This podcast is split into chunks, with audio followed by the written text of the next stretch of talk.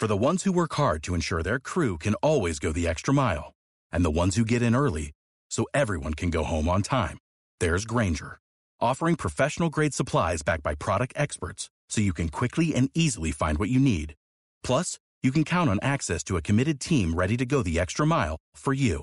Call, clickgranger.com, or just stop by. Granger, for the ones who get it done.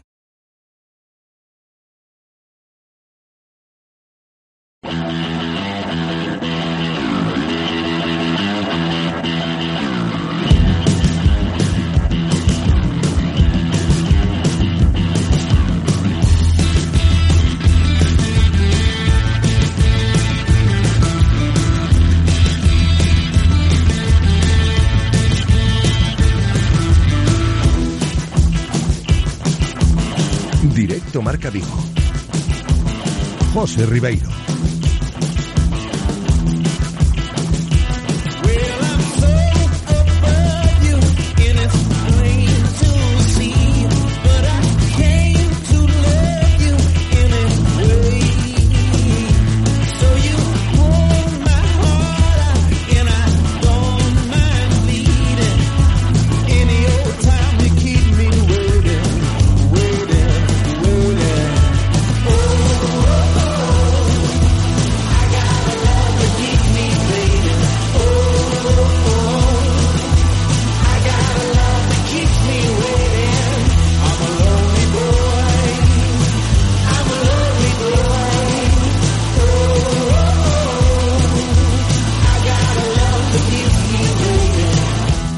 Saludos, ¿qué tal? Bienvenidos a Directo Marca Vigo. Es viernes 22 de julio y lo primero que os tengo que decir es que es un día diferente para nosotros. Tenéis que saberlo porque igual lo notáis en lo que respecta a la calidad del audio. Hemos sido invadidos por los obreros aquí en la redacción y aprovecho para deciros que el nuevo estudio va a quedar impoluto cuando terminen la reforma. Yo solo espero que no se pongan en plan balaídos ¿eh? y que sea eh, rapidita la historia, pero hasta que terminen, pues hemos ocupado el piso de arriba y hemos montado aquí el campamento base de Radio Marca Vigo. La verdad es que tenemos un equipo técnico espectacular y Andrés ahí con todo se ha montado la radio en el piso de arriba. ¿eh? Ha sido un día para otro. Claro, vienen los obreros, empiezan las reformas y, y, tenemos que seguir con todo lo que hay detrás de la sintonía del deporte de Vigo para que vosotros no os perdáis nada. Y si habéis entendido todo esto que os acabo de explicar, pues ya podemos comenzar. Es como hacer un programa exterior, pero en casa, ¿no? El ascensor, en vez de llevarte al 3, te lleva al 4. Aclarado el asunto, ya sabéis que hasta las 2 en punto de la tarde aquí estaremos abordando toda la programación local de Radiomarca, actualidad del Celta, del deporte vigués y también tocará hablar de cine aquí en el 98.3 FM, en la aplicación de Radio Marca Vigo y en el enlace directo de la página web de Radio Marca Vigo. Nuevo día de playa, el que tenemos hoy en la ciudad olívica, cielo despejado y temperaturas veraniegas que se irán moviendo entre los 30 grados de máxima y los 18 de mínima. Y en cuanto a los contenidos, actualidad del Celta como plato fuerte, como plato principal, avances en las negociaciones con el Real Madrid para fichar a Borja Mayoral, hablaremos de esto en el programa de hoy y también vamos a analizar lo que le queda al Celta de Caudete este verano antes de que empiece la liga, porque ayer por la tarde se confirmó que el equipo tan solo va a disputar un amistoso más en esta pretemporada, lo que es lo mismo, no habrá Memorial Quinocho este verano, le queda al Celta el amistoso contra el Sporting de Braga el próximo viernes 29 de julio y ya. Vamos a ver cómo afrontamos esta situación y si hay alguno que se ha preocupado por ello. Está bastante preocupado por esto y por más cosas Alejandro Reza, que ya está por aquí en este estudio improvisado que hemos montado con ganas de coger el micro, seguro Reza, y empezar a repartir. Aprovecho para saludarle porque claro, está observando el tema de las nuevas oficinas, las obras y demás. ¿Te gusta Reza? Bienvenido. ¿Qué tal? ¿Cómo estamos? Bien. Sí, hay mucha más ventilación, ¿eh? Sí, sí, sí, bueno, corre, claro. corre más el aire. Está bien, la verdad. ¿Qui- Es ¿Quién, como- quién no ha tenido obras en casa, no? Y ha tenido que apañarse. Bueno, Po- Podéis hacer un, un, un insight, ¿no? Ahora que están de, de, de moda los, los insights, puede hacer un, un insight del nuevo estudio de Radio Marca. se Vigo. Podría hacer cuando termine en el tercer piso todo lo relacionado con la obra, podríamos hacerlo. Esperemos que quede bonito. Luego retomamos Reza con el tema de la actualidad del Celta en la tertulia, pero al margen también hay que contarle a la gente que nos está escuchando que hablaremos de fútbol femenino.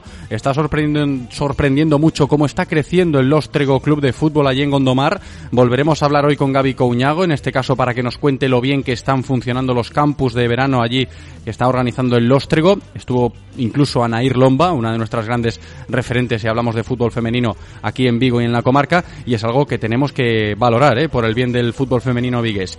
Y ya para encarar la recta final del programa, sección de cine con Ramón Méndez y el respaldo de Cine Yelmo. Ya sabéis ¿eh? que aquí disfrutamos del séptimo arte gracias a Cines Yelmo y a todo lo que nos ofrecen para vosotros podéis eh, conseguir entradas. ¿eh? Ya lo sabéis que el sorteo está habilitado en Twitter y en la vía telefónica. Creo que hoy se va a complicar, por eso os hemos habilitado como siempre el sorteo en las redes sociales. Si queréis entraditas, ahí está el sorteo habilitado en la publicación. Arroba Radio Marca Vigo. Cuando hablamos de la sección de cine, veis la publicación RT y seguís a la cuenta de la radio para conseguir alguna entrada gracias a ese apoyo que tenemos de los cines Yelmo de nuestra ciudad. En Vialia o en Travesía. Y hoy también es noticia el inicio del nuevo curso en el Corucho Fútbol Club. Esta mañana arrancó la pretemporada del Corucho a las órdenes de los hermanos Montes, que como ya sabéis van a dirigir al Corucho una temporada más. Ya está en marcha ¿eh? el nuevo curso 22-23 en el Corucho, entrenamiento completado esta mañana en el campo Dobao. Le vamos a dar la bienvenida a Andrés, está preparadísimo, está muy preparado en ese nuevo estudio técnico que se ha montado aquí en la oficina de arriba, ¿eh? con el tema de las obras. Esto saldrá adelante, espero que nos acompañéis, que participéis si queréis hacerlo en el WhatsApp, en las redes sociales, ya sabéis que tenéis muchas vías para contactar con nosotros, nos da el ok, está preparado Andrés para sacar adelante este programa de viernes 22 de julio, yo solo espero que vosotros también lo estéis, directo Marca Vigo, comenzamos.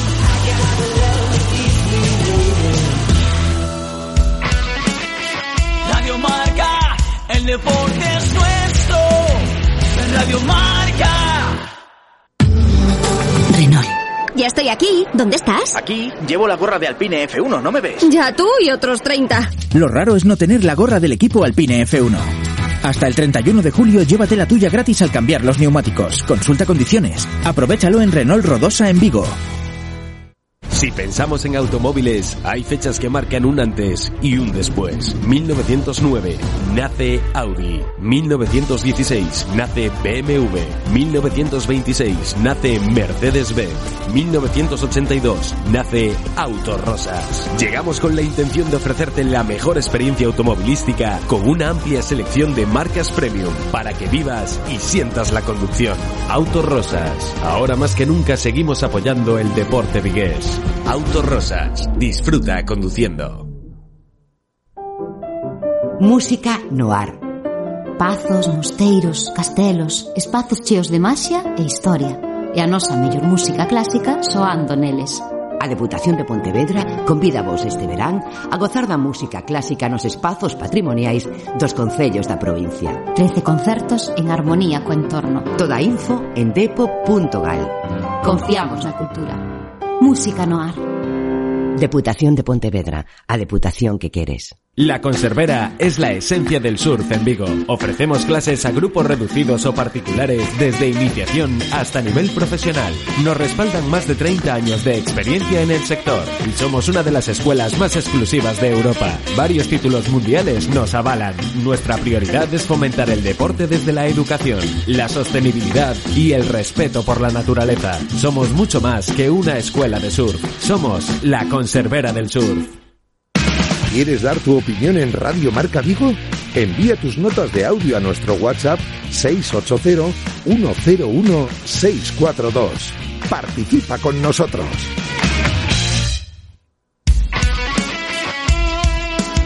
Radio Marca se emociona.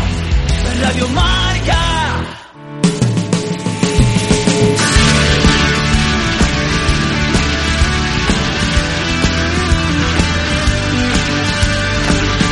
Directo Marca Vigo.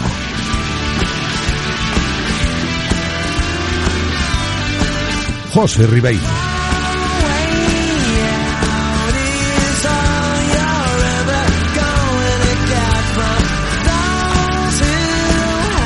La una y nueve minutos de la tarde. Vamos ya con toda la actualidad del Real Club Celta en este directo Marca Vigo de viernes 22 de julio, un tanto atípico por el escenario, ¿eh? que ya os lo vuelvo a decir. No estamos en nuestro estudio habitual, estamos de reformas ahí. Nos hemos venido al piso de arriba, ¿eh? en las oficinas que nos han dejado. La verdad es que la gente se porta bien aquí en el edificio y Andrés se ha montado un estudio alternativo maravilloso para sacar adelante el programa y creo que la semana que viene alguno que otro también tendremos que hacer desde aquí hasta que terminen las obras para reformar nuestro estudio aquí en la sede central, en las oficinas, en la redacción de Radio Marca Vigo en Lope de Neira. Hoy es el último día del Celta en Estados Unidos. Se acabó la gira americana de pretemporada y hay una pregunta, ¿no? En el aire que nos estamos haciendo todos. ¿Hemos sacado alguna conclusión de esa gira americana que ha hecho el Real Club Celta en México y en Estados Unidos, ahí en San Francisco? Creo que pocas, ¿eh? ya la respondo yo, vosotros eh, podéis responderla también en vuestro coche, en vuestras casas, donde estéis escuchando, para mm, activar ese debate con los amigos, los compañeros.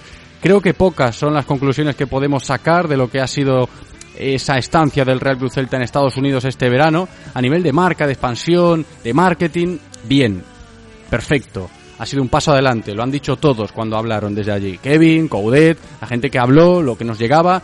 Eh, bonita experiencia personal, pero futbolística muy poco se puede sacar porque se jugaron dos partidos contra los Pumas mexicanos. Fue el primer partido este en México, empate a uno, eh, poco fútbol, piernas pesadas, jugadores cansados con el jet lag y nada más. El segundo partido el otro día, esta semana, ante los Earthquakes, un poquito más de lo mismo, el equipo más rodado pero muy espeso a la hora de jugar, pocas ocasiones, fallos en defensa sobre todo a balón parado y tan solo otro gol de Yago Aspas y otro empate. Tampoco hay que exigirle demasiado porque el Celta de Coudet a día de hoy es lo que es. Un equipo muy limitado a nivel de efectivos porque la plantilla es muy corta. Eh, casi casi si te paras a pensar en los jugadores válidos para el primer equipo que han estado en Estados Unidos, te salen 11, 12, 13 como mucho, ¿no? De los 18 que, que viajaron a esa gira americana que ya mañana eh, llega a su fin. Que la expedición celeste estará de vuelta en Vigo el domingo para continuar con el trabajo de pretemporada a partir del lunes en la ciudad deportiva Afauteza.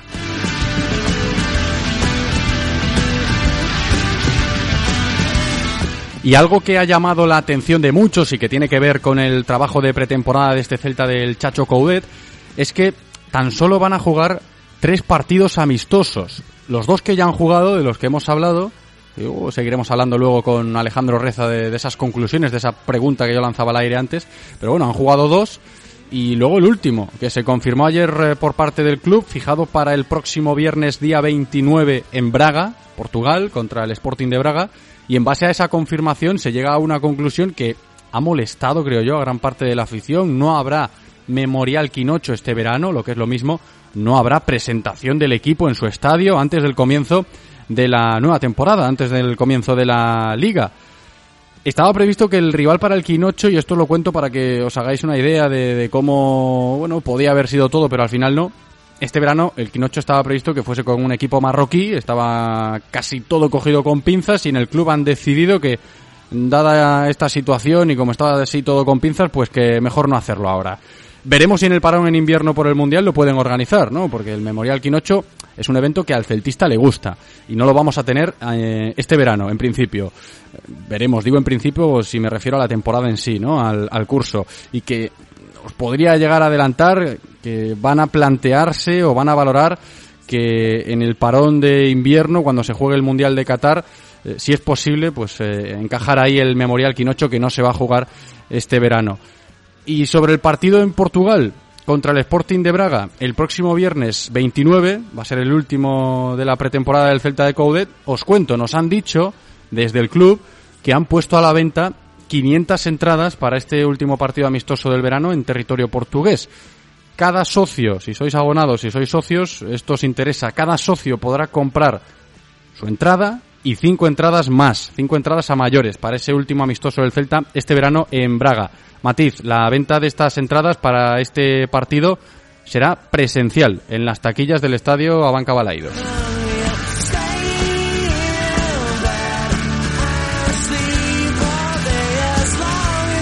Y en otro orden de cosas, también sabéis, os podéis imaginar que hoy es un nuevo día para seguir hablando de fichajes y de todo lo que tiene el Celta en los despachos ahora mismo en la sede de Príncipe. Nombre propio que va cogiendo fuerza. Borja Mayoral, avances. El jugador quiere venir al Celta, el Madrid lo quiere vender, el Getafe también está detrás, pero, y es un pero importante este que os cuento, a día de hoy, y os invito a que me creáis por lo que nos cuentan, en el Celta son optimistas cuando se habla de este jugador, de Borja Mayoral, lo tienen bastante encarrilado y aquí ahora aporto lo mío.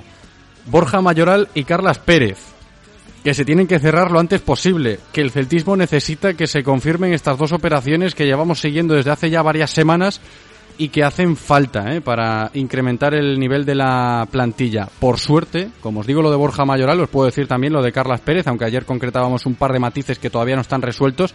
Son dos jugadores que han dado el ok a jugar en el Celta y que están esperando a que se resuelva la situación contractual para que todo se pueda firmar y que puedan llegar. Por eso ese relativo optimismo si hablamos de los dos eh, grandes fichajes que podría cometer el Celta este verano, Borja Mayoral y Carlas Pérez. Tengo ganas de saludar a Reza de nuevo, ¿eh? a ver cómo está. Eh, antes saludaba en la intro, pero ahora ya metido en materia porque lo que leo por Twitter a veces de Alejandro Reza últimamente me inquieta. Enseguida la tertulia, ¿eh? Con Alejandro Reza de Noticias Celta.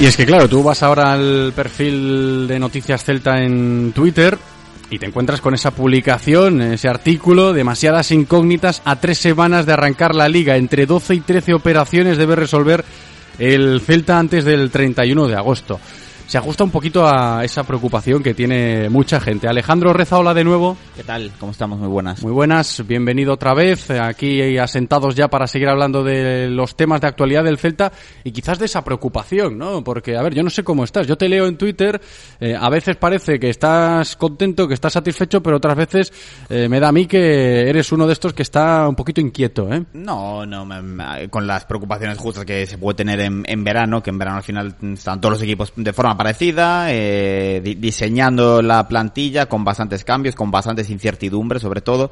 Pero es verdad que en el Celta este, verano existe el problema de que la remodelación de la plantilla es completa, ha habido una barbaridad de, de, salidas. Y claro, tú te pones a revisar la plantilla del Celta o con lo que se ha jugado en esta gira norteamericana, con los eh, jugadores que, que la han disputado, y ves que de la columna vertebral del equipo falta todavía demasiado. Es decir, el Celta está a tres semanas de arrancar la liga, sin un portero titular, está solo con Iván Villar como único portero. Eh, le falta un central, le falta un lateral izquierdo, le falta mm, un centrocampista, le faltan sobre todo varios atacantes, dos o tres eh, delanteros. Eso sí, consideramos o mm, eh, hablamos de que el Celta esta vez sí que quiere hacer un eh, proyecto un poco más profundo que el de la temporada pasada o quiere dar ese salto de nivel del que tanto se ha hablado, que se hablaba, si no te acuerdas, si no recuerdas, la temporada pasada hablábamos. Sí, a ver, yo de momento eh, ese discurso no lo compro, sé que lo hay sé que es el que tiene el, el presidente, el director general del club también. De hecho, si lees entre líneas las declaraciones que escuchábamos ayer de Unai Núñez en su presentación, el propio central vasco que acaba de llegar decía, a mí me gustó mucho lo que me han contado, ¿no? Del proyecto para venir aquí. Te lo tienes que creer, pero a día de hoy no. Si me traes a Mayoral y a Carlas, por ejemplo, a Carles Pérez, bien, podríamos estar ya hablando de, ese tema con algo más de tranquilidad. Pero a día 22 de julio no estamos ahí. Claro, eh, estamos en que Carlos Pérez parece que va a jugar en el, en el Celta, que está todo muy encaminado, pero como es habitual en Casa Celta, estas operaciones, sobre todo cuando son eh, operaciones con futbolistas con cierto renombre, con muchos, con muchos asteriscos en sus cláusulas y con muchos asteriscos en, eh, en las cláusulas de contrato con el, con el equipo que, del que viene, eh, son negociaciones, negociaciones que se alargan una barbaridad. Y en esos alargues de, de, de negociaciones se corren dos riesgos. Uno, que eh, vaya pasando el tiempo, tú sigas negociando, sigas negociando y al final, que no será la primera vez, la operación se va al carajo y mientras has dejado volar tus alternativas. mira lo de neto. Eh, efectivamente, ahí lo, lo, de neto, el Celta espero, espero, espero y cuando espero ya la tarde, porque había, evidentemente había otros equipos que se metieron en la puja con más pujanza económica que el, que el Celta y eh, después también está el peligro de que este año la liga empieza el 13 de agosto Y es una liga, y lo ha, se ha hartado a repetirlo Eduardo Coudet, que va a ser una, una especie de apertura y clausura. Es decir, va a ser dos ligas diferentes con el parón de- del Mundial.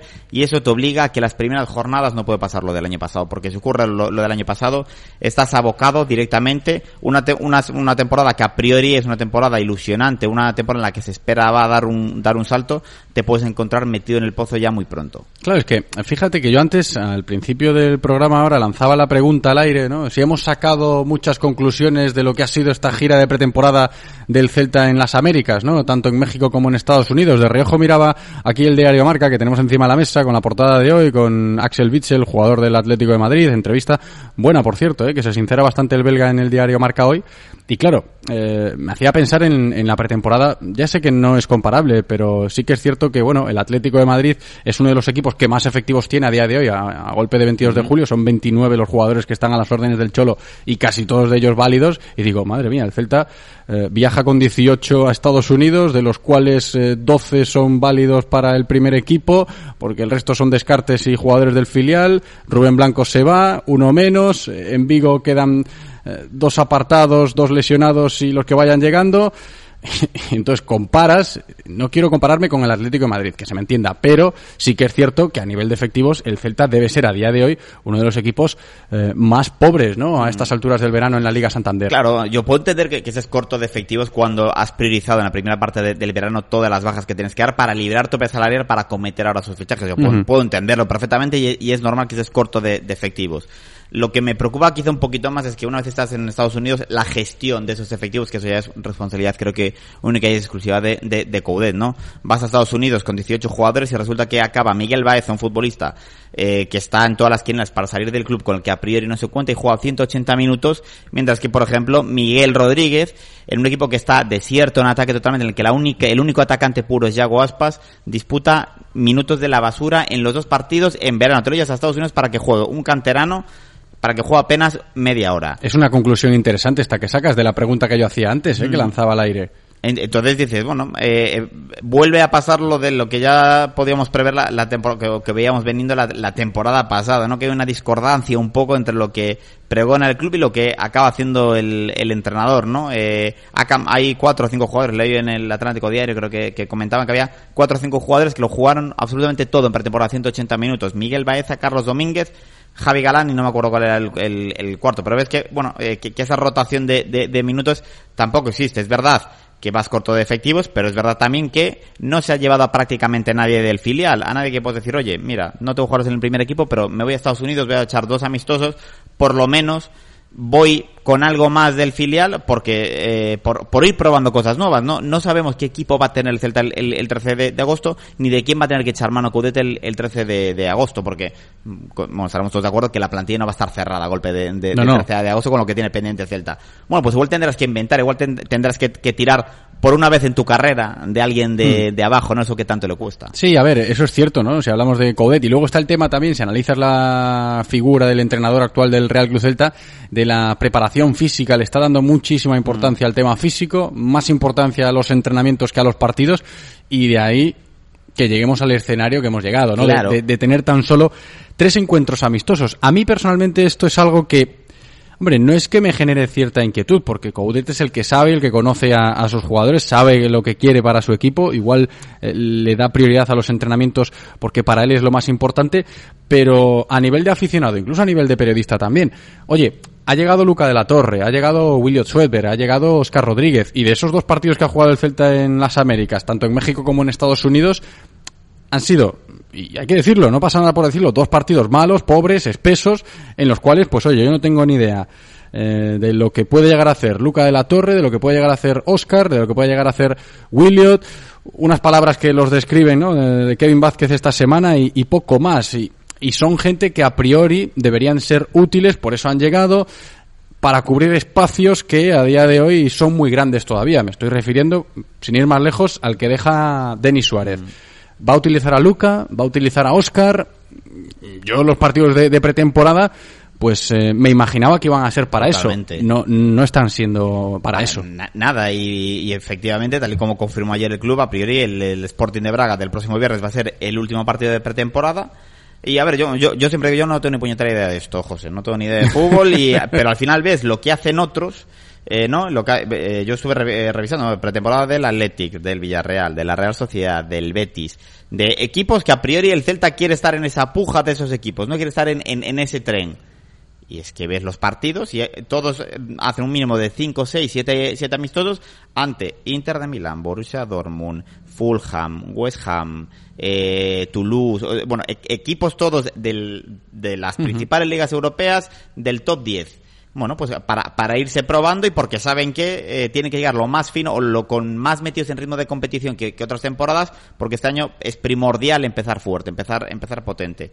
Y resulta que el Celta se va a plantar en la primera jornada de, de- de- de liga, habiendo jugado un amistoso con un rival de cierto, cierta enjundia, es Braga. que es un buen rival, solo un partido eh, amistoso con la plantilla a medias, A medias. con la columna vertebral, porque porque yo- estamos a día 22, el partido yo, es el día claro, 29. Yo, lo de Pumas, que no hay que recordar, que lo jugó el Celta casi con camisetas de, de entrenamiento bajo un diluvio universal, y lo de San José Earthquakes, no es que no se pueden considerar ni amistosos reales de preparación, fueron pachangas de verano, eh, con la misma intensidad casi que el soltero contra casados que se hacen en las fiestas de mi pueblo y poco más. Eh, No, no, eh, no, no fueron partidos para, para sacar ningún tipo de conclusión, creo que ni, ni para Codet. Y me llama la atención que Codet siga insistiendo en, en esa, en esa teoría de le da más prioridad a los entrenamientos con los amistosos cuando en el resto de equipos de la Liga Española eh, priorizan sobre todo esta, esta temporada llegar metidos en buen ritmo de competición toda la vida el ritmo de competición se, se consigue a base de partidos.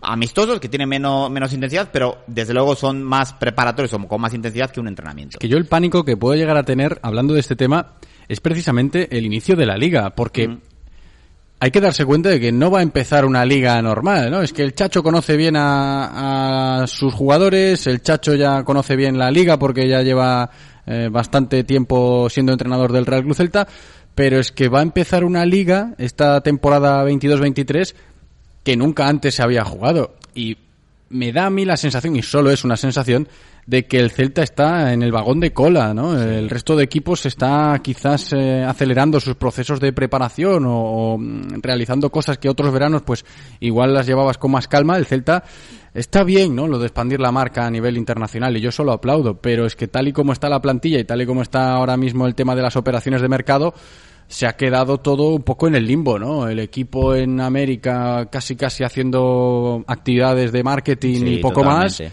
Bueno, vamos a conocer Facebook, vamos a conocer a la gente del fútbol americano, vamos a conocer San Francisco, vamos a dejarnos ver por allí.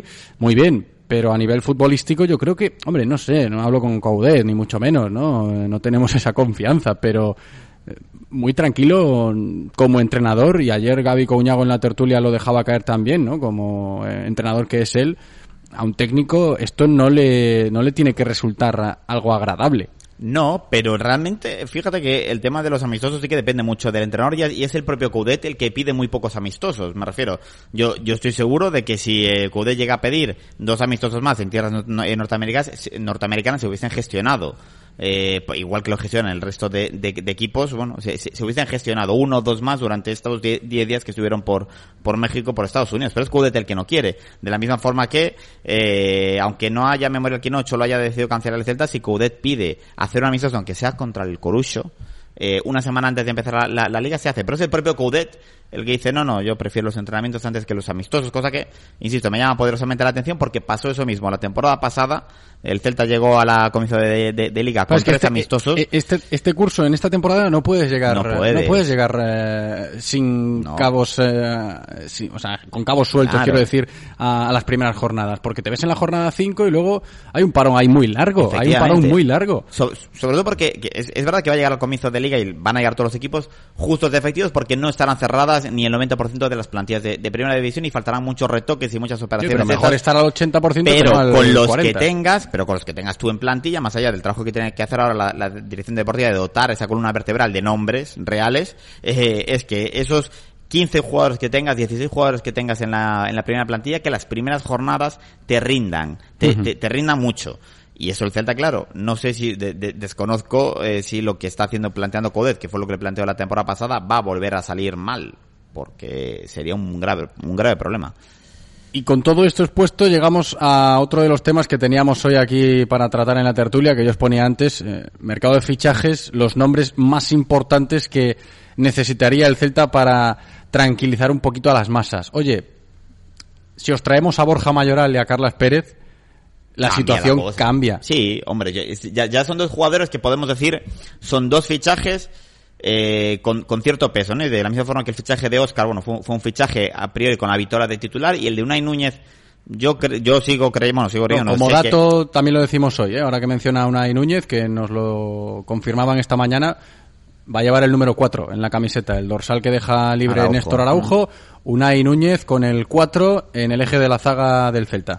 Decía que eh, Oscar viene con la vitola de, de titular, Unai Núñez eh, viene con la vitola de ser segundo o tercer central. Yo creo que eso va, bueno, va, va a depender básicamente del tope sal- del margen salarial que quede después de, de fichar a los delanteros para ese hueco que quede para cuarto central. Bueno, pues habrá que ver de qué nivel lo traes, ¿no? Eh, porque es verdad que Unai Núñez viene a ser al final el cuarto central del, del Athletic Club. No sé yo si es el, el que da el salto realmente de calidad a la defensa del Celta. Y por eso la, ilusión o el, te- o el salto cualitativo de- del equipo va a estar en los nombres que traigas para la parte ofensiva y para la portería también. Pero hablando de la parte ofensiva, sí, Carles Pérez y, Borja Mayoral yo creo que dan un salto de, de- nivel. Borja Mayoral a mí es un, es un delantero que siempre me gustó. Me- cuando vino aquí con el Getafe, aquí en Vigo, nos pintó la cara en, en cinco minutos. es un delantero con muy buenos movimientos, que en la Roma lo ha hecho bien. Y Carlos Pérez igual, en la Roma lo ha hecho muy bien. Sobre todo, bueno, lo, lo hizo bien el Fútbol Club Barcelona, lo que motivó su traspaso a la Roma. Y cuando ha jugado, eh, ha sido un jugador eh, importante, que es verdad que ahora con la llegada de Paulo Dybala, eh, que ya Ah, son palabras Roma, claro, mayores, se le cerró la puerta. se le y es algo que sobre Carlas Pérez, lo decía yo cuando esta semana cuando manejábamos ya de primera mano la, la información, ¿no? Como eh, inminente fichaje y lo contábamos en el programa, eh, yo ya pensaba en, en cómo iba a afectar la llegada de Carles Pérez al Celta de Coudet, porque perfiles en esa plantilla similares a Carlas Pérez no, No tiene, ¿no? Un futbolista con descaro que se atreva a encarar una y otra vez, que a veces, oye, son esos jugadores que en alguna que otra ocasión desquician, ¿no? Oye, suéltala o intenta, pero tienen ese descaro, ¿no? Verticalidad, eh, encarar, eh, driblar y golpear. Puede ser la, la mayor virtud de Carlas Pérez, ¿no? Por lo que hemos visto de él en, en su carrera. Se esperaba eso de Cervi, pero Cervi todavía no ha explotado, me da a mí. No, digo, le falta todavía un poquito a hacer. Pues por que por ver eso es esta- bueno, esta ¿no? Que- temporada. que venga y Carlas. Yo creo que da, da un salto de, de calidad. Es un futbolista que viene de ganar la Conference League con la, con la Roma. Refiero a alguien que ha salido de, que ha jugado en el Barcelona, que ha jugado en la Roma con Mourinho. Evidentemente malo no va a ser, es un, es un buen futbolista y le va a dar, sobre todo le va a dar cosas al Celta que no tiene. De, hablas tú, José, de, de esa explosividad, descaro, eh, el cara a cara, ¿no? El, el, el- encare permanente, que eso en las bandas del Celta últimamente Ah, era desde más- que se fue Sofian Bufal, Efectivamente, no ha habido un jugador así un poco, un poco diferente. Yo, yo creo que es importante esa variedad táctica en una plantilla. Yo creo que en, en este caso no solo variedad táctica, sino que te sube el, el nivel respecto, evidentemente, al único hombre, porque yo Carlos Pérez lo sitúo por la banda derecha. Eh, creo que mejora notablemente a Augusto Solari, ¿no? Que es ahora mismo la única opción que tiene Coudet en, en esa banda, que parece que iba a salir y al final lo que pasa todos los veranos. Llega a mediados de julio, no hay mucha salida y empieza ya la operación rebaja y un jugador Solari que iba a salir porque se iba a fichar a otra banda derecha. no, eh, se queda como futbolista de fondo del armario, que es necesario, que es fundamental que la plantilla tenga también ese y yo tipo de jugadores. que jugadores como Solari son fundamentales en un vestuario en el, en el día a día del, del vestuario. Y yo creo que, que Mayoral mm, puede ser un muy buen complemento para Aspas, sin olvidarnos de que además de Mayoral va a tener que llegar un tercer delantero. Porque Miguel Rodríguez va a ser en referencia al filial y visto lo visto no, no gusta a Coudet o no le entra por ojo a Coudet y Miguel Baeza todo apunta que va a volver a, a salir cedido, no lo va a querer como tercer delantero a... Es que, es que fíjate, Reza, hablando de esto, claro, ya nos podemos tranquilizar un poquito si nos ponemos en esa tesitura de, oye, si viene Borja Mayoral y si viene Carlas Pérez, la cosa cambia. Cierto, pero esto es como si fuese una etapa del Tour de Francia, este verano que estamos disfrutando Sí. tanto del Tour, de estas de, de montaña buenas, ¿no? Un puerto, coronan puerto, parece que acaba el esfuerzo y de repente coronas y te das cuenta de que hay otro Hay más otro grande aún, más ¿no? grande, de bueno, si llega Mayoral, llega Carlas Pérez, ya la cosa es diferente. Lo asumes y dices, Pero si queda mucho, muchísimo, queda también, muchísimo, ¿no? claro, Faltaría otro delantero, dos porteros, porque Sí. imagínate que ahora eh, no está pasando, pero puede pasar. El mercado está abierto y la gente está moviéndose. Le llega una oferta suculenta a Iván Villar, ¿no? Eh, Sí. En ese tipo de cesiones que está intentando buscar. Si la acepta mañana, ¿qué? Efectivamente, ahí, ahí está el tema. Y, y yo creo que va, va, a depender mucho de ahí de, evidentemente un portero titular necesita el Celta ya, eh, ficharlo eh, mañana es tarde. Y, eh, y falta por ver ese portero suplente porque Iván ha pedido salir cedido porque sabe que va, a venir alguien que lo va a relegar al puesto de suplente, el Celta va a jugar dos competiciones, a ver lo que dura el Celta en la Copa del Rey este año, pero no parece que vaya a tener muchos minutos. Entonces, eh, y vamos, y está, es, sabido por todos que si ya Rubén Blanco no le entra mucho por el ojo a, a, a Coudet, Iván Villar sí que ya no le entra de, de, de ninguna de, la, de las maneras. Por eso que vas a acabar necesitando dos porteros, ese tercer delantero, eh, ese segundo lateral izquierdo, recordemos que otra vez Galán también, queda como único lateral y no hay eh, la opción de Fontán que había el año pasado. otro central hace falta. Hace falta eh, otro central que yo ya me estoy oliendo que el cuarto central que va a venir va a ser de esos jugadores polivalentes que te vale tanto para el lateral izquierdo como para el central. Esos apaños made in Celta, ¿no? No, es que la cuestión es esa, ¿no? Y, el que no quiera ver el bosque es porque tiene un árbol ahí que no se lo está dejando ver la, la, tranquilidad cada uno la va a encontrar donde quiera. Pero... Porque yo, yo, yo digo, bueno, el Celta es un equipo de cantera, puede solucionar determinadas determinados puestos evidentemente con eh... bueno también va a ser interesante ahora ahora que lo dice no para ir cerrando la tertulia reza porque eh, tenemos que continuar con el programa el tema de la política de cantera que tantos quebraderos de cabeza generó el curso pasado con Onésimo y Coudet, ahora Onésimo ya no está en el Celta B. A ver cómo gestiona el Chacho esto con Claudio Giraldez, que va a ser el nuevo entrenador del Celta B. Me da a mí que no, va a cambiar mucho el tema, en el sentido de que Coudet va a seguir dando bola al dar la bola a Gabri Vega, que parece que este verano sí que le va a dar una oportunidad más. Pero pues algo es algo, también te digo, ¿eh? Algo, es algo por ejemplo, eh, lateral zurdo, tienes a Javi Galán como único lateral zurdo, estando como está apretado el, mercado, que no hay mucho lateral izquierdo en el mercado, pasa todos los años, hay muy poquito, muy, muy poquito producto de lateral izquierdo en el mercado.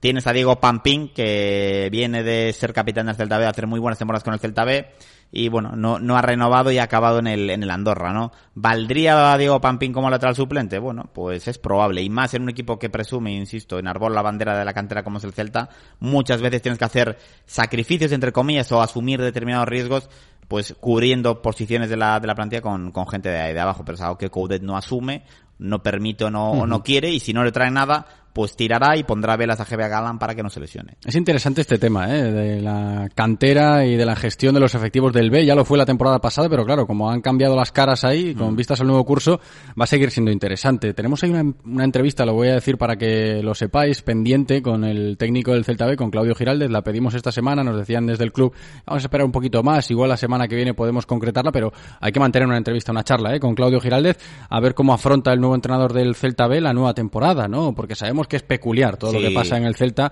cuando nos referimos a los chavales del B y, a si pueden o no saltar al primer equipo. Pero fíjate que yo creo que ahí sí que va, más que del salto del Celta B al primer equipo, porque eso va, a depender de, de Cudet, sí que va a ser buena esa transición que ha habido. Claudio Giraldez eh, pasa al eh, Celta B, Freddy pasa, pasa al Juvenil A. Eh, en el trasvase de juvenil Celta B, ¿no? Que el año pasado no lo había.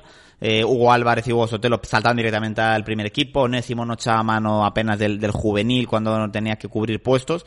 Yo creo que este año veremos un Celta B mucho más nuestro, mucho más canterano y que se nutrirá de muchos jugadores que el juvenil que campeonaron con el juvenil el, la temporada pasada y esa transición de juvenil a juvenil A de juvenil A a Celta B yo creo que va a ser mucho más natural. Esperemos que sí, ¿eh? y a lo largo de la próxima semana pues ya iremos abordando más cositas relacionadas con el Celta B, a ver si podemos charlar, como digo, con Claudio Giraldez y vosotros podéis escuchar de primera mano lo que piensa el nuevo entrenador del Celta B acerca de estos temas, ¿no? que van a ser también el pan de cada día a lo largo de toda la temporada, porque me da a mí que el Celta no va a tener una plantilla muy, muy extensa, e igual en alguna que otra jornada eh, tendremos que hablar de si puede o no el Chacho Coudet cambiar sus ideas y tirar de algún jugador del filial. Veremos qué pasa. Alejandro Reza, gracias como siempre, un abrazo y hasta la próxima. Hasta la próxima. Radio Marca, el deporte es nuestro. Radio Marca. Renault. Ya estoy aquí. ¿Dónde estás? Aquí. Llevo la gorra de Alpine F1, ¿no me ves? Ya tú y otros 30. Lo raro es no tener la gorra del equipo Alpine F1. Hasta el 31 de julio llévate la tuya gratis al cambiar los neumáticos. Consulta condiciones. Aprovechalo en Renault Rodosa en Vigo. Todos los jueves a las 2 y cuarto en Radio Marca Vigo estamos al tanto de la actualidad del ciclismo gallego con Guillermo Janeiro y José Ribeiro. Entrevistas con los mejores ciclistas, repaso de las mejores competiciones y siempre de la mano de la Federación Gallega de Ciclismo. Si pensamos en automóviles, hay fechas que marcan un antes y un después. 1909 nace Audi. 1916 nace BMW. 1926 nace Mercedes-Benz. 1982 nace Autorosas. Llegamos con la intención de ofrecerte la mejor experiencia automovilística con una amplia selección de marcas premium para que vivas y sientas la conducción. Autorosas. Ahora más que nunca seguimos apoyando el deporte vigués. Autos Rosas. Disfruta conduciendo.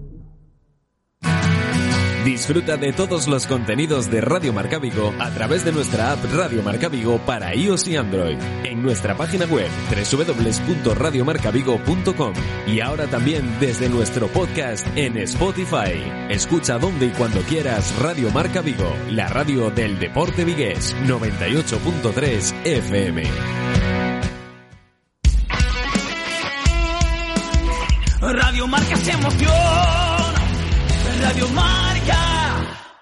La Diputación de Pontevedra patrocina el deporte femenino.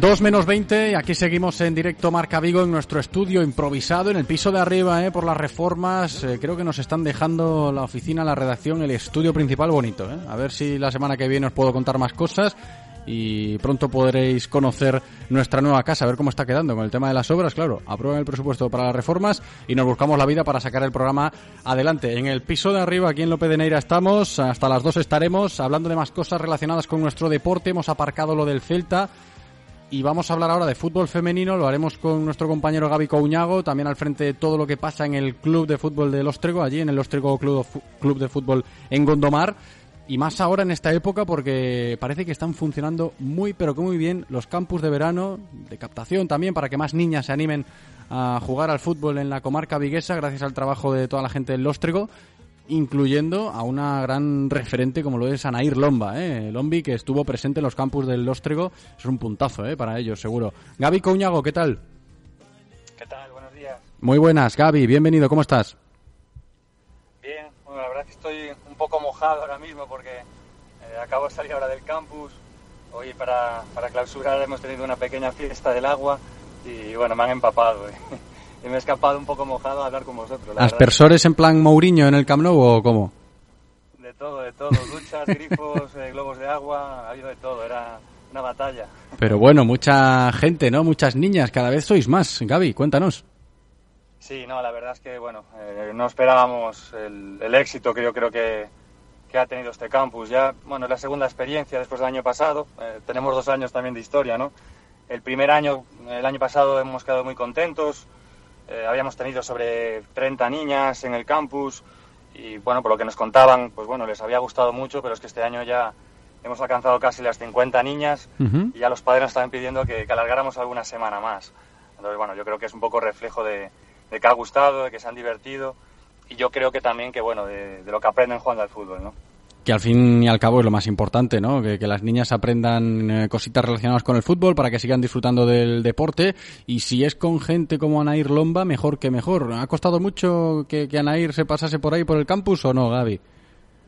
No, la verdad es que, es muy sencillo con ella. Eh, la verdad que bueno, tenemos un trato muy cercano y siempre nos está diciendo que cualquier cosa que necesitemos, eh, siempre que esté aquí, porque bueno, la verdad es que, que ella está ahora, bueno, vive en Madrid ahora, está entre Madrid y Barcelona y y no es complicado, ¿no? O sea, es complicado el, que pueda estar aquí, pero bueno, se ha aprovechado esas pequeñas vacaciones que tenía ahora en La Guardia, en, su casa, y se pudo acercar al, al campus. La verdad es que es, es un lujo el, poder tenerla, el que, el que las niñas disfruten de ella, que, les cuente un poco su experiencia, ¿no? Y que yo creo que eso ayuda a que, a que las niñas puedan tener más ilusión por, por seguir creciendo en, esto del fútbol. Hombre, y que las más pequeñas, las más jovencitas, sigan conociendo o conozcan, si no la conocían, a la gran referente. Si hablamos de fútbol femenino aquí en Vigo, una de las pioneras en el extinto Olivo, Anair Lomba, que hace poquito, bueno, decidió colgar las botas, eh, nos lo contó en su momento aquí en directo Marca Vigo, ahora pues eh, con otros quehaceres, ¿no? Aprovechando sus vacaciones, lo dice Gaby, para seguir ayudando a, la gente que trabaja por el fútbol femenino en la comarca viguesa, y yo no sé si, si nos puedes tú concretar algo de lo que ella eh, os dijo allí en el campus, le dijo a las niñas, porque aprovecho para rescatar lo que nos decía aquí en esta sintonía hace unos meses Anair Lomba hablando de la situación del fútbol femenino vigués y esas palabras de ella a mí se me quedaron, ¿no? Que echaba en falta eh, más trabajo en lo que es eh, categorías inferiores, que está muy bien que se pueda seguir creciendo a nivel de, competición, ¿no? De categoría de, las mayores, ¿no? En, fútbol femenino aquí en Vigo, pero que todavía queda mucho trabajo a nivel de estructura de clubes para que las niñas tengan muchas más facilidades, ¿no? Si quieren jugar al fútbol a la hora de compararse con, con los niños, por ejemplo, ¿no? Y eso es algo que Anair echaba, echaba de menos o echa de menos en Vigo, en nuestra tierra. Creo que con el Lóstrego estará contenta con eso. Sí, no, efectivamente. Yo creo que bueno, ella nos, nos conoce bien y yo creo que bueno, ayer a, ellas, a las chicas le, un poco le, destacaba el, el, papel que estamos haciendo desde el, desde el Lóstrego, ¿no? Por el, por el fútbol femenino. Y como tú dices, pues bueno, ella estaba súper contenta de, de, ver cómo, cómo, crece el club.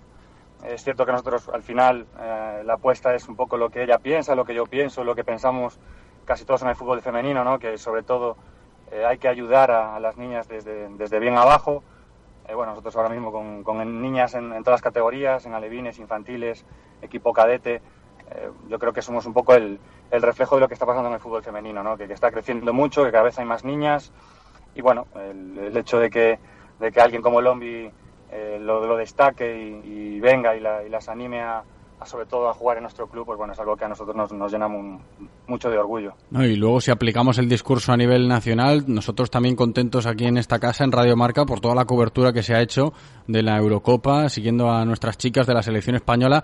¿Cómo lo habéis seguido vosotros este campeonato, esta Eurocopa allí en el Lóstrego, Gaby? Eh, bien, a ver, yo tengo sobre todo las, las chicas, eh, evidentemente son, son muy seguidoras de, del fútbol femenino de élite, evidentemente de la selección eh, bueno, una pena como, como todos, ¿no? El que, el que la selección hubiera quedado fuera, pero evidentemente se, se ve que hay futuro, ¿no? Aquí hay, bueno, un poco opiniones de todos los gustos acerca de la selección, ¿no? Hay corrientes a favor de Bilda, corrientes que no están muy a favor, eh, como, como en todo, ¿no? Pero, pero bueno, yo creo que el, fútbol femenino en, España, aquí en Galicia, yo creo que va por, por muy buen camino y cada vez estamos más cerca de, seguramente ser una de las principales potencias eh, del mundo, diría yo. Es bueno escuchar eso, ¿eh? y a seguir así de bien trabajando en el Lóstrego Club de Fútbol. Gaby Coñago, gracias Gaby, un abrazo. Nada, un placer todas las semanas, de la mano de la Diputación de Pontevedra, os acercaremos la actualidad del deporte femenino de nuestra provincia. se está trabajando bien, eh, sabemos que, pues eso, que ahora físicamente nos está metiendo más caña, igual estamos más cargadas, no tenemos las mismas sensaciones, pero... Ya no solo las jugadoras, que por supuesto son las que trabajan día a día, o el staff que estamos con ellas, sino que el club está haciendo muy bien las cosas. Y... Eh, al lado de, de, la realidad de vivir unos juegos y de que digan Paralympic Champion y después vengan nuestros nombres, o sea, la verdad es que es, es increíble. La Diputación de Pontevedra y Radio Marca Vigo con el deporte femenino. Radio Marca, el deporte es nuestro. Radio Marca. En Radio Marca Vigo hablamos de cine de la mano de Cines Yelmo.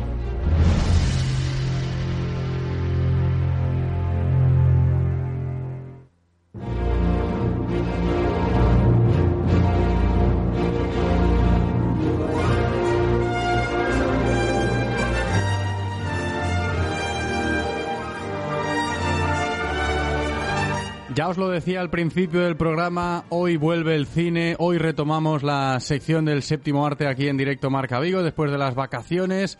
Ramón Méndez enseguida está con nosotros, no sé si ha tenido vacaciones aún Moncho, creo que no, porque su vida es así ajetreada, pero para el cine siempre tiene tiempo nuestro compañero Ramón. Hablaremos de cómo está la cartelera para que no os perdáis nada en lo que queda de verano y os hagáis un poquito a la idea de cómo están las cosas por el cine. Ya sabéis, ¿eh? podéis ir a los cines Yelmo en el Vialia o en el centro comercial Travesía de Vigo. ¿Queréis entradas? Las tenéis. Si estáis ahí al otro lado escuchando, podéis conseguir entradas. Los primeros en llamar se las llevan. Abro la línea telefónica 986 43 6838 986 43 6838. Tengo aquí un par de entradas dobles que pueden ser para vosotros, para los dos primeros en llamar. Y en el Twitter también tenemos sorteo habilitado, arroba Radio Marca Vigo. Ramón Méndez, ¿qué tal?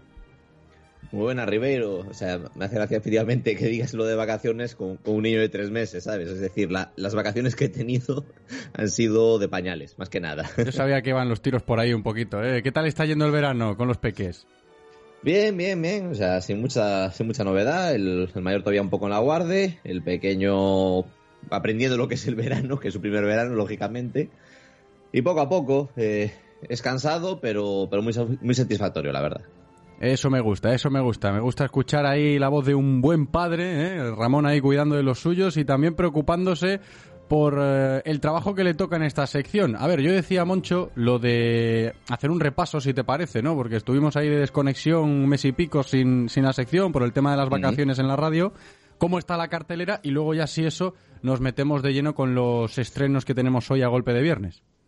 Sí, porque la verdad es que en estas semanitas que, que no hemos estado en contacto, porque te perdiste tú por otro lado del charco y tal, eh, eh, hubo estrenos muy interesantes. Por ejemplo, se estrenó la peli de Buzz Lightyear, que, que bueno, ya, ya queda alguna sesión por ahí suelta, eh, ya quedan pocas, pero y, y se va a estrenar dentro de poco ya en, en plataformas digitales y tal, pero bueno, estuvo la peli de Buzz Lightyear, que hubo mucha polémica con ella, eh, pero en general pues parece ser que, que, que- que estuvo, funcionó bastante bien. Estuvo una peli de, de terror, eh, Black Phone, que todavía está todavía ahí presente en, taquilla con, con una sesión, creo que le queda una sesión solo de noche, y que es una peli que, que ha dado mucho que hablar dentro del círculo del, del cine de terror. Parece ser que, propone una propuesta bastante innovadora y que ha gustado bastante. Está el biopic sobre Elvis, que, que bueno, ahí el, el actor, o sea, es increíble cómo se mimetiza en el personaje. Hay momentos en los que de verdad te parece que, que es Elvis, sobre todo interpretando eh, canciones. Hay un trabajazo de, Austin Butler. Y, y luego, pues bueno, estas son un poco películas que, que mm, relevantes o que, han, que son de, dignas de, de mencionar, que han estado en taquilla estos, esta semana, así que todavía están con alguna sesión. Y luego tenemos más recientemente eh, tres grandes películas que todavía están disponibles con un montón de sesiones. Como sería, pues la película de animación para todos los públicos, lo típico del, del veranito, ¿no? Eh, los, los niños que, que ya no van al cole y que mm, en esta época es donde se condensan un poco los estrenos más pensados para ellos. Tenemos la, la enésima película de, del universo de, de Gru, mi villano favorito, que después de la trilogía original y después de la película de los Minions, parece que se fusionan por fin con esta Minions, el origen de Gru, en la que un pequeño Gru pues eh, sueña con hacerse un supervillano, porque es muy fan de los Salvajes 6, un grupo de supervillanos muy famosos, y encuentra a los Minions. Entonces los Minions pues se ponen un poco a las órdenes de Gru, pero todavía siendo un Gru pequeño, entonces la cosa está un poco más equilibrada a, nivel de mm, a nivel de, de- de líder y Minions, mejor dicho. Eh, pues nada, esos primeros inicios de, este supervillano en, los años 70 con, estos simpáticos Minions que parece que todavía tienen cuerda para rato. Tenemos también, bueno, uno de los estrenos del, del verano, la cuarta entrega de Thor, Thor, Love and Thunder, que, mm, que, que, bueno, que es una película que, bastante coral, porque al final no es solo que, que vuelva el Thor de Chris Hemsworth, sino que están, al principio de la película están todos los Guardianes de la Galaxia, y luego pues están todos los eh, personajes habituales de, de Asgard, como puede ser Valkyria, como puede ser Korg, y el regreso de Jane Foster, de Natalie Portman, como eh, la Thor femenina, que esto es algo pues bastante habitual en los cómics, que Jane Foster haya cogido el, el martillo de Thor, el famoso Mjolnir. Y nada, esto es una, una nueva aventura, eh, un poco en clave, mm, porque lo, curioso de la- de la saga de, de Thor es que hay películas más serias, como son las primeras, y después del éxito de Ragnarok, siendo un poco más película de comedia, pues esta apuesta por la misma línea, de nuevo con el mismo director, Taika Waititi, y em, parece ser que, que- que, bueno, que está gustando mucho, que ha funcionado muy bien y de- deja actuaciones bastante interesantes como la de Christian Bale como el malo, eh, Gore el carnicero de dioses. Que aquí, bueno, no andamos mucho más en el argumento porque es un poco lo típico, ¿no? Con el cine Marvel o explicas un montón de cosas de 20 películas de dónde venimos o eh, puedes incurrir en el spoiler, así que nada, vamos a dejarlo ahí con esos eh, detallitos que hemos comentado. Tenemos también el estreno español, que ya se comenta por ahí, bueno, lo vi por Twitter el otro día, en plan, la peli que ha salvado al cine español este año, tal y cual, que es la tercera entrega de Padre No hay más que uno. Eh, Sí. Que bueno, ya las dos primeras fueron un exitazo, sobre todo la primera rompió eh, muchos récords de taquilla en, en España. Y Santiago Segura que vuelve eh, pues con el reparto habitual, con Tony Acosta, con los eh, todos los niños, que realmente son los niños los verdaderos protagonistas de estas películas. Em, vuelve también Loles León con el papel de la suegra, vuelve también em, eh, Carlos Iglesias como el suegro, o sea, vuelven todos los personajes que, que ya hemos conocido de, de, de otras entregas. Eh, bueno, perdón, que creo que igual, no me expliqué bien. Eh, Carlos Iglesias viene, o sea, es un personaje que no, que no se había dejado ver antes, como nuevo añadido. También va a hacer algún acto de presencia Antonio Resines, o sea, unas películas que van creciendo con las entregas, los niños también van creciendo, lógicamente, y que de nuevo, pues un millón de tramas hilarantes, eh, pues como todas las, las otras dos películas, cada niño tiene su trama y él, eh, Santiago Segura, como el padre de la familia, pues tiene que lidiar con todas ellas a la vez. Y, y bueno, esto es un poco lo que hay en taquilla antes de los estrenos que, que vamos a tener hoy. Que era necesario, ¿no? Hacer ese repaso para eh, ubicarnos, para que vosotros también sepáis, si os apetece ir al cine estos días, lo que hay ahora mismo en la cartelera. De los cines Yelmo, en Vialia y en Travesía, hoy, viernes, se estrenan dos películas. Vamos con ellas. La primera, Un novio para mi mujer.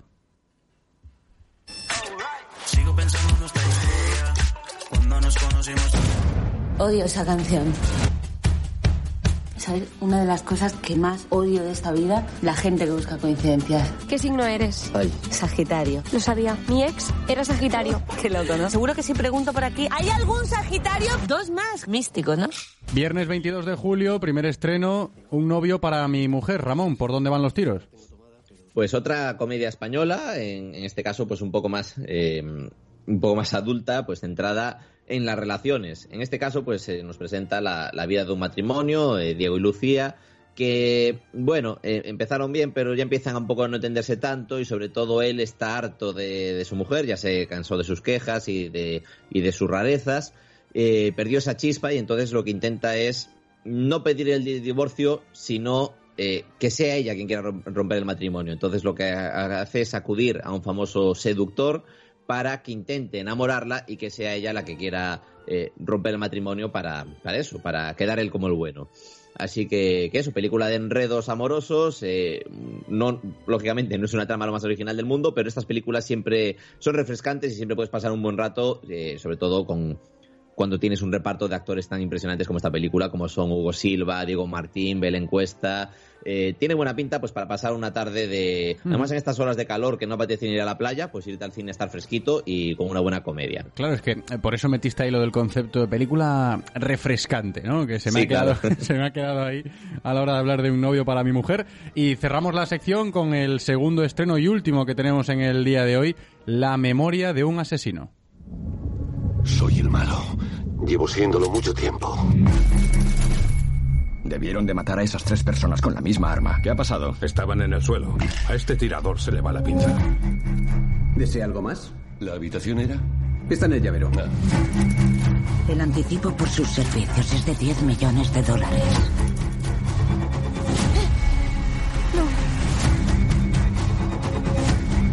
El trato. Yo no mato niños. Nunca. La memoria de un asesino, ¿esta de qué va, Ramón? Pues tenemos en esta ocasión una peli de, de espías y asesinos. Eh, en este caso, Liam Neeson, pues, que trabaja como eh, asesino profesional, un papel que nunca interpretó en su vida. Eh, y bueno, es un asesino muy famoso, eh, siempre el típico que mm, cuando le piden un caso pues lo, lo clava y lo deja todo sin que queden huellas y, y siempre perfecto. Pero ¿qué pasa? Que de repente le piden un caso en el que tiene que matar a una niña y eso va contra su código moral y no solo se niega a cazar a la niña, sino que decide ir a por quienes eh, son tan desalmados como para pedir eh, o para solicitar el asesinato de, una pequeña. Entonces, eh, eso, eh, se le pone su mundo patas arriba, eh, quienes eran antes sus jefes ahora van a por él intentando evitar que él vaya antes a por ellos, se mete por el medio el, el FBI, pues lógicamente porque en una situación de estas pues eh, se acaba llamando mucho la atención y al final pues nada. Eh, eh, ese momento de que un asesino eh, se cuestiona todas sus acciones, todo lo que ha hecho y se replantea su vida queriendo hacer algo bueno, pues igual en, en uno de sus últimos eh, trabajos. Entonces, película de acción, eh, basada en, o sea, basada en, eh, con imitación de esto de, de asesinos y espionaje, y también con un repartazo importante, con Liam Neeson, con Mónica Bellucci, con Guy Pearce. Tiene, tiene muy buena pinta, la verdad. Otra película ideal para pasar una tarde de, de domingo en el cine. Perfecto, Ramón. Muchas gracias por todo, como siempre. ¿eh? Nos despedimos hasta la semana que viene. Chao. Hasta la semana que viene, Ribeiro.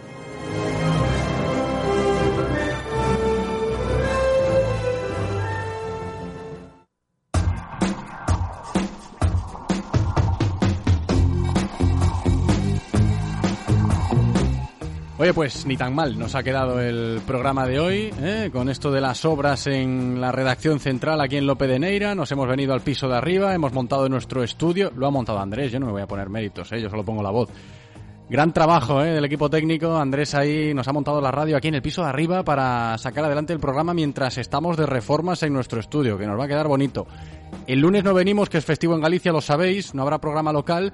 El martes creo que seguiremos emitiendo desde aquí, ¿eh? que los obreros continuarán abajo y nosotros seguiremos haciendo los programas desde aquí, desde el piso de arriba en, en Lope de Neira. Pero ya sabéis que estamos al tanto de todo para que vosotros no os perdáis nada. Gracias por estar como siempre, gracias Andrés en la técnica, trabajazo increíble. Me voy a despedir hasta el martes. Buen fin de semana. Chao.